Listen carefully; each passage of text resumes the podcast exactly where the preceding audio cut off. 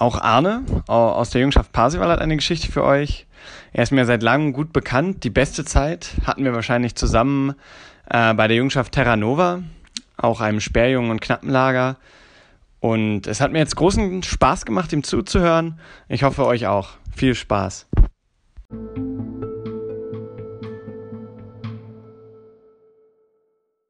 Guten Morgen, guten Mittag und guten Abend, liebe Zuhörer. Ich grüße euch aus Berlin. Ich bin Arne aus der Jungenschaft Parsival und heute erzähle ich euch eine alte Geschichte aus meiner Jungenschaft. Sie heißt Der König des Silbersees. Hierbei handelt es sich um eine Geschichte, die ich als Junge erzählt bekommen habe und die vielleicht auch ganz interessant für euch sein könnte. Sie folgt einer Horte aus unserer Jungenschaft, wie sie auf einer Großfahrt eine ganz besondere Geschichte erlebte. Doch dazu müssen wir in der Zeit zurückreisen. Machen wir also einen Sprung in die 60er Jahre. Jungschaft Parsival ist gerade mal fünf Jahre alt und genauso alt sind auch die Horten. Die Horte, deren Geschichte ihr heute hören werdet, ist gerade sich selber übergeben worden. Der Führer ist so alt wie seine Jungs, 15 Jahre alt. Sie haben ihn aus ihrer Mitte selber gewählt. Und für diese Jungs stellt sich diesen Sommer die Frage, wo es hingehen soll. So weit weg wollen sie doch nicht, da fehlt die Erfahrung für. Aber auf jeden Fall raus aus Berlin. Damals noch in der Ostzone gelegen, wollen sie der engen Stadt entkommen. Also fahren sie nach Salzgitter. Vielleicht nicht das spannendste Fahrtengebiet, aber seine Vorteile hat es doch. So gibt es dort zum Beispiel sehr viele Bagger- und Kiesseen, und diese eignen sich natürlich perfekt für eine Sommerfahrt. Jeden Tag Bahn gehen ist der Plan. Und so kommen die Sommerferien. Und für die Jungs geht es los. Sie setzen sich in den Personenzug und in der ersten Station hinter der innerdeutschen Grenze steigen sie wieder aus. Und der Plan geht auf. Jeden Tag können sie baden gehen. Sie können alle gar nicht genug davon bekommen. Für den Hortenführer wird es fast schwierig, die Jungs bei Stange zu halten, dass sie jeden Tag genug Strecke schaffen. Und so kommt es eines Abends, dass die Jungs im Zelt und in den Schlafsäcken liegen und der Hortenführer, total geschafft von seiner Aufgabe auf die Jungs aufzupassen, einschläft. Doch die Jungs denken gar nicht ans Schlafen. Auf dem Weg zu dem jetzigen Zeltplatz haben sie noch einen See gesehen, den sie allerdings noch nicht bebadet haben. Sie wissen auch, dass ihr Hortenführer es ihnen niemals erlauben würde, dort jetzt noch schwimmen zu gehen. Deswegen schlüpfen sie alle leise und unbemerkt aus den Schlafsäcken und gehen hinunter zum See. Da sie auch wissen, dass die Badestelle in Hörweite des Zeltes ist, begeben sie sich sehr, sehr leise ins Wasser. Einer der Jungs ist keine Wasserratte und möchte nicht mit den anderen ins Wasser gehen. Aber auch er weiß, was er tun kann. Während die anderen jetzt in ruhigen Zügen sich weiter vom Ufer entfernen, macht er sich auf leisen Füßen auf auf seine Entdeckungstour.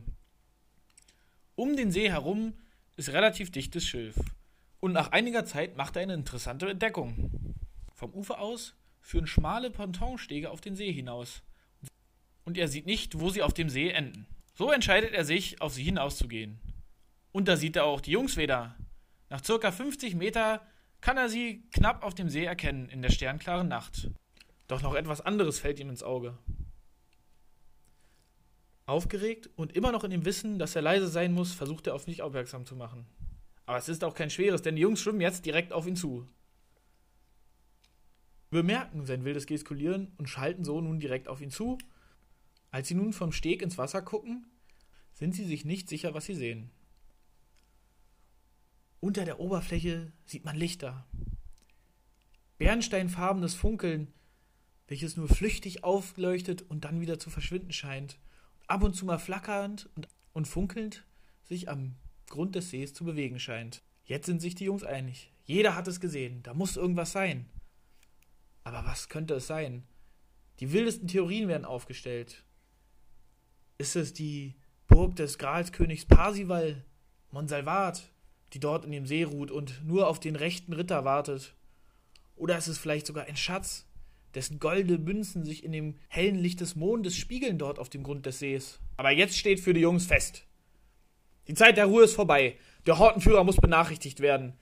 Die Jungs rennen zum Zelt nun tumultartig und kompromisslos wird der Hortenführer aus dem Schlafsack gezerrt. Komm mit, komm mit, das musst du sehen. Schau mal, was wir gefunden haben. Mit dem leicht verschlafenen Hortenführer der nun mehr torkelnd mit den Jungs mitrennt, geht es nun wieder zurück zum Steg. Doch es ist nichts mehr zu sehen. Doch noch wollen die Jungs nicht aufgeben. Krampfhaft versuchen sie etwas unter der Wasseroberfläche zu ersperren. Doch sie sehen nichts mehr. So geisterhaft und flimmernd, wie sie aufgetaucht sind, scheinen sie auch wieder verschwunden zu sein. Nun ist es still. Doch auf einmal hört man ein Knacken im Schiff. Die Jungs bekommen es mit der Angst zu tun. Der erste Junge geht den Porton zurück.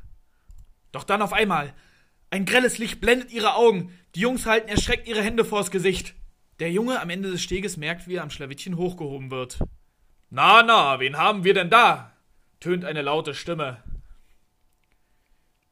Die Augen der Jungs brauchen eine Zeit, bis sie sich an das helle Licht gewöhnen. Doch dann steht er da vor ihnen. Der König des Silbersees. Doch der König sieht nicht aus, wie die Jungs es erwartet hatten.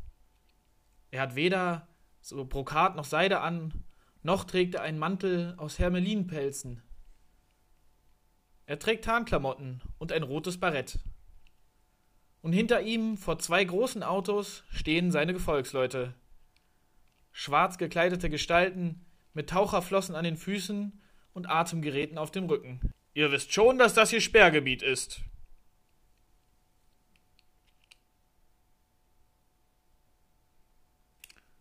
So oder so ähnlich sind diese Jungs der Horte aus der Jungschaft Parsival dem Sprengmittelräumkommando der Bundeswehr begegnet. Es gab keine weiteren Konsequenzen. Und wie wahr diese Geschichte ist, sei mal ganz dahingestellt. Mir wurde diese Geschichte erzählt, als ich gerade Hortenführer geworden bin. Bei uns war die Frage nämlich, was wäre, wenn was passiert wäre? Was wäre es, wenn es wirklich ein illegales Eindringen gewesen wäre? Hätte man den jungen Hortenführer dafür zur Verantwortung ziehen können? Hat der junge Hortenführer richtig gehandelt? Ich hoffe, ihr habt diese Geschichte genossen und ich freue mich auf ein nächstes Mal und auf viele weitere Geschichten von euch. Ich wünsche euch einen guten Abend, guten Morgen oder eine gute Nacht und verabschiede mich. Auf Wiedersehen. Euer Arne.